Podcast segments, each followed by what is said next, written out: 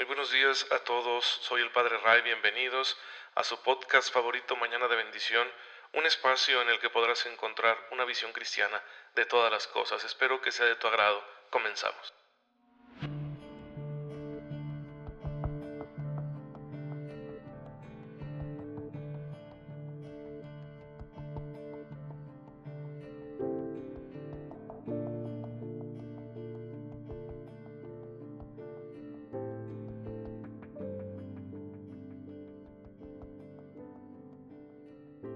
Muy feliz lunes tengan todos ustedes, queridos hermanos. Qué rápido pasa el tiempo, ya estamos terminando este mes de enero del 2021 y pensábamos que, que, no íbamos a llegar. ¿Se acuerdan cuando por ahí en el año 2000 o igual en el 2012 estaba esa locura de los rumores del fin del mundo? Y mírenos, aquí estamos. Hermanos, solo Dios sabe, solo Dios sabe lo que va a pasar. Y bueno, pues bienvenidos a su podcast católico favorito, Mañana de Bendición. Soy el Padre Ray. Les envío un cordial saludo, un fuerte abrazo. Ya saben lo que les deseo mañana con mañana.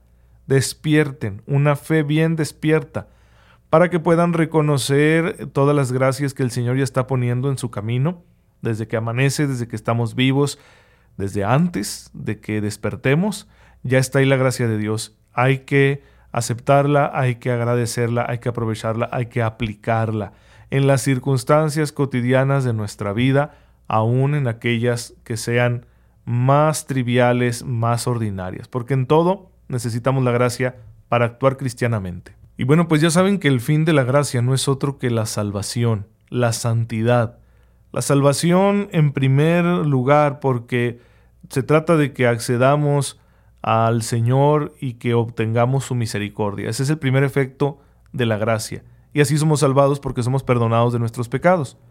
Sin embargo, la salvación tiene que desarrollarse también, es decir, ok, estoy participando ya de la salvación del Señor porque creo en Él, pero esta salvación tiene que desarrollarse en mí y a eso le llamamos el proceso de santificación. Ya no es solo salvarnos, ser perdonados, sino darle toda nuestra vida a Jesús. Y por eso la iglesia nos presenta día con día el elenco de aquellos hermanos nuestros que ya lo lograron, para que nos sintamos inspirados y actuemos eh, en consecuencia, es decir, y, digamos, si se puede, si ellos pudieron, yo también puedo, porque la gracia es la misma y es la gracia la que me va a permitir ser tan santo como todos aquellos a los que la iglesia nos está presentando. Y hoy, 25 de enero, celebramos la conversión del apóstol San Pablo. En la primera lectura de la misa de hoy escuchamos un testimonio que él mismo da, está en el libro de los Hechos de los Apóstoles, lo recoge San Lucas, que es el autor de este libro, y ahí San Pablo mismo dice que fue lo que le pasó camino de Damasco. Primero se presenta como un judío devoto, fervoroso y agresivo con la comunidad cristiana, con la iglesia primitiva, porque lo sentía como una desviación de la fe que él había recibido de sus antepasados. Se estaban apartando de las tradiciones de los antepasados y eso para San Pablo era un pecado. Y en su conciencia, pues él pensaba que estaba bien perseguirlos, acosarlos, eh, llevarlos a la cárcel y bueno, algunos perderían la vida por esa primera persecución que se dio en el entorno judío. Sin embargo, el Señor le salió al paso en el camino y pues entonces Pablo terminará convirtiéndose. Ha de haber pasado una lucha interior muy intensa, porque tuvo que abandonar toda su manera anterior de pensar, su estilo de vida, sus ideales como él los entendía hasta ese momento, y optar por algo completamente nuevo que Jesús le propuso. Pues así igualmente ahora nos sale al camino a nosotros y nos hace una propuesta el Señor, que el que la acepte pues tendrá que dejar algo atrás, tendrá que cambiar, porque el Señor quiere un rumbo distinto para nuestra vida. Es una vocación muy personal la que el Señor nos da, pero bueno, tiene esos puntos en común. Siempre hay que dejar atrás algo, hay que hacer alguna renuncia, porque la propuesta que Jesús nos pone delante requiere que hagamos una opción, y al hacer una opción pues implica una renuncia. Toda opción implica una renuncia.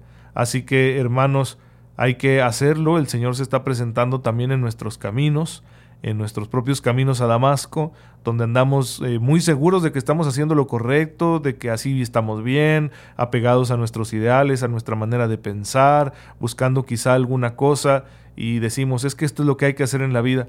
Pues bueno, puede que no y puede que el Señor tenga una idea distinta y pues Él se encargará de mostrárnosla. Dichosos aquellos que sean capaces de aceptarla, de dar el paso del cambio, de la conversión.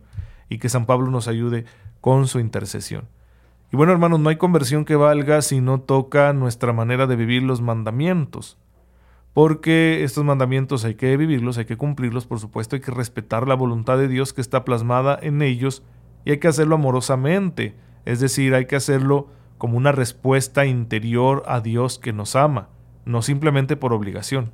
Y claro que para cumplirlos en plenitud, pues primero tenemos que conocerlos bien, y para eso estamos aquí en Mañana de Bendición estudiándolos, según lo que nos dice el Catecismo de la Iglesia Católica, y ya llegamos al octavo mandamiento, que en la letra dice que no hay que dar falso testimonio, pero que condena todo uso pecaminoso de la verdad. Es decir, cuando nos negamos a vivir en la verdad y preferimos utilizar una falsedad con el fin de engañar, es una mentira, y todo, todo lo relacionado con este tipo de actos pues queda bajo la autoridad del octavo mandamiento.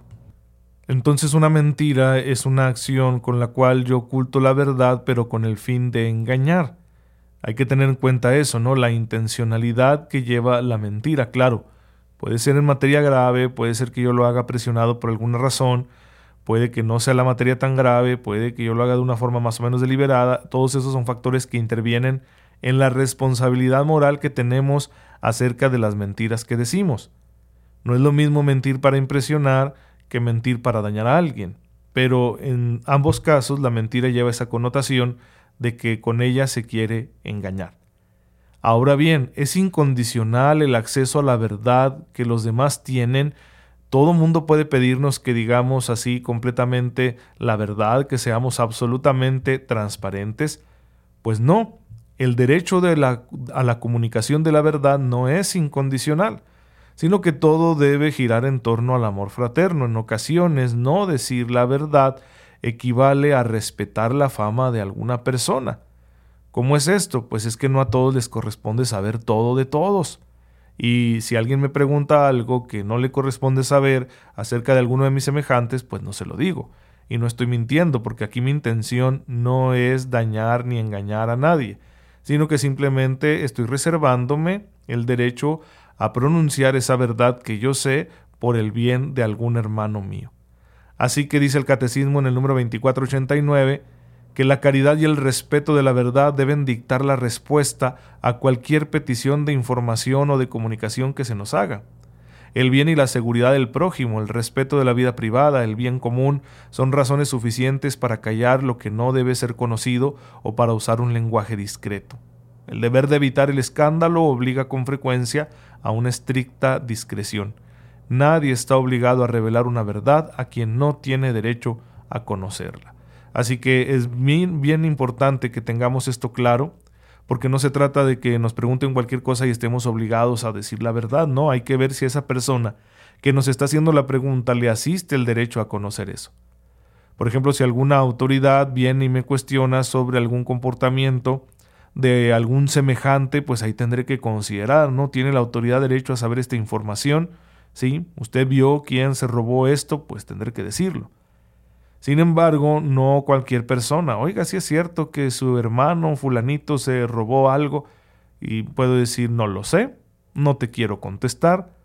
¿Y eso es engañar? No, simplemente esa persona que me lo está preguntando no es a una autoridad, no tiene vela en entierro, no tiene derecho a poder recibir esta información y por eso si yo se la niego, no estoy cayendo en un pecado de mentira, no estoy atentando contra el octavo mandamiento, sino que simplemente estoy cuidando otro bien, que en este caso es la fama de mi hermano, la caridad que le debemos tener, porque pues a todos nos puede pasar que cometamos alguna falla y no todo el mundo tiene por qué saberlo, ¿sí?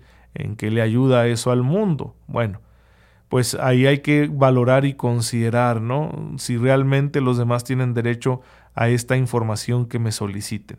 Cuando yo sé que la fama va a ser eh, violentada, la fama de mi hermano, que no se le va a respetar a la caridad, pues entonces mejor no lo digo. Sí, especialmente con aquellas personas, pues que no tienen derecho porque quizá están preguntando por puro morbo, sí, por pura curiosidad, y que no están relacionados con el tema eh, que se está tocando.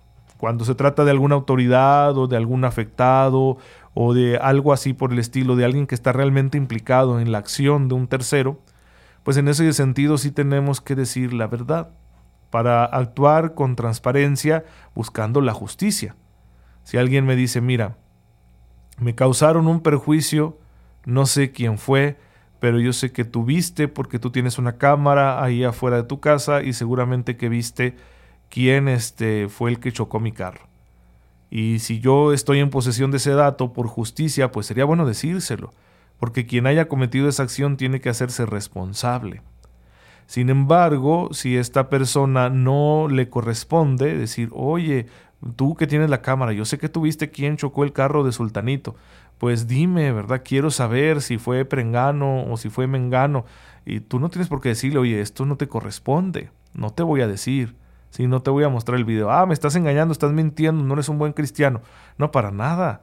Es que a ti no te corresponde, tú no tienes derecho porque no eres de los afectados ni eres una autoridad así que no te estoy haciendo ningún perjuicio, simplemente no te corresponde saber esta información.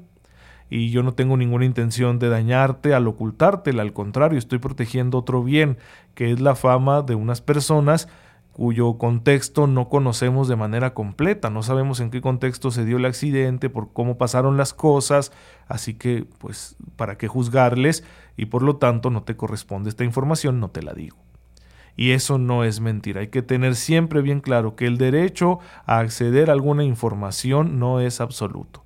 Siempre tiene que verse si a la persona le corresponde por su posición ante algún hecho o circunstancia o si le corresponde porque está implicado en los efectos de alguna acción realizada de la que yo tenga conocimiento o incluso también cuando se trata de ayudar a alguien, sí, pero incluso en esto hay que ser muy, muy delicados porque podemos también afectar la fama de los demás, pero puede que alguien te pregunte, oye, tú conoces a tal persona, este, dime, ¿tiene necesidad económica? Porque yo quiero ayudarle.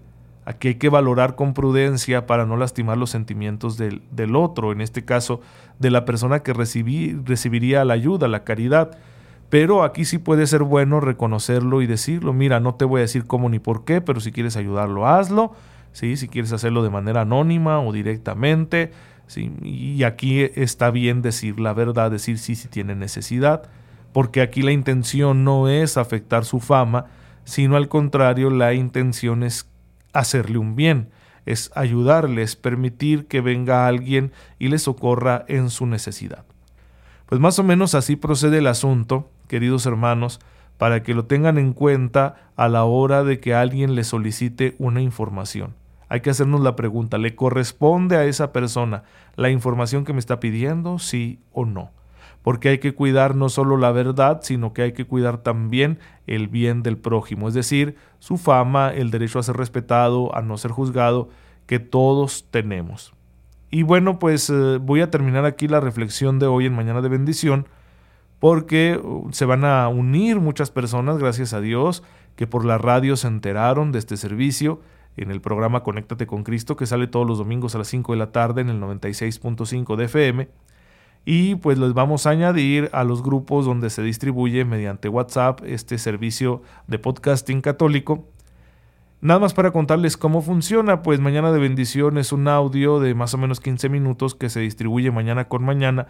No hay un horario fijo porque depende mucho de las actividades de su servidor y en el cual estamos nosotros revisando el contenido del catecismo de la Iglesia Católica con un comentario así muy sencillo, muy básico. Ya estamos en la parte de los mandamientos, hemos avanzado muchísimo. Y bueno, está ahí a su disposición para que lo reciban y lo compartan. Y espero que les sea de mucha, pero mucha utilidad. Démosle gracias a Dios, pues hermanos, para terminar este episodio. Bendito sea Señor, porque nos concedes no solo cuidar nuestro propio bien, sino también el de nuestros hermanos. Ayúdanos a respetar el derecho a la buena fama que les asiste y a que todos tengan caridad con ellos. Por Jesucristo nuestro Señor. Amén. El Señor esté con ustedes. La bendición de Dios Todopoderoso, Padre, Hijo y Espíritu Santo, descienda sobre ustedes y les acompañe siempre. Gracias por estar aquí en sintonía con su servidor. Oren por mí, yo lo hago por ustedes y nos vemos mañana si Dios lo permite.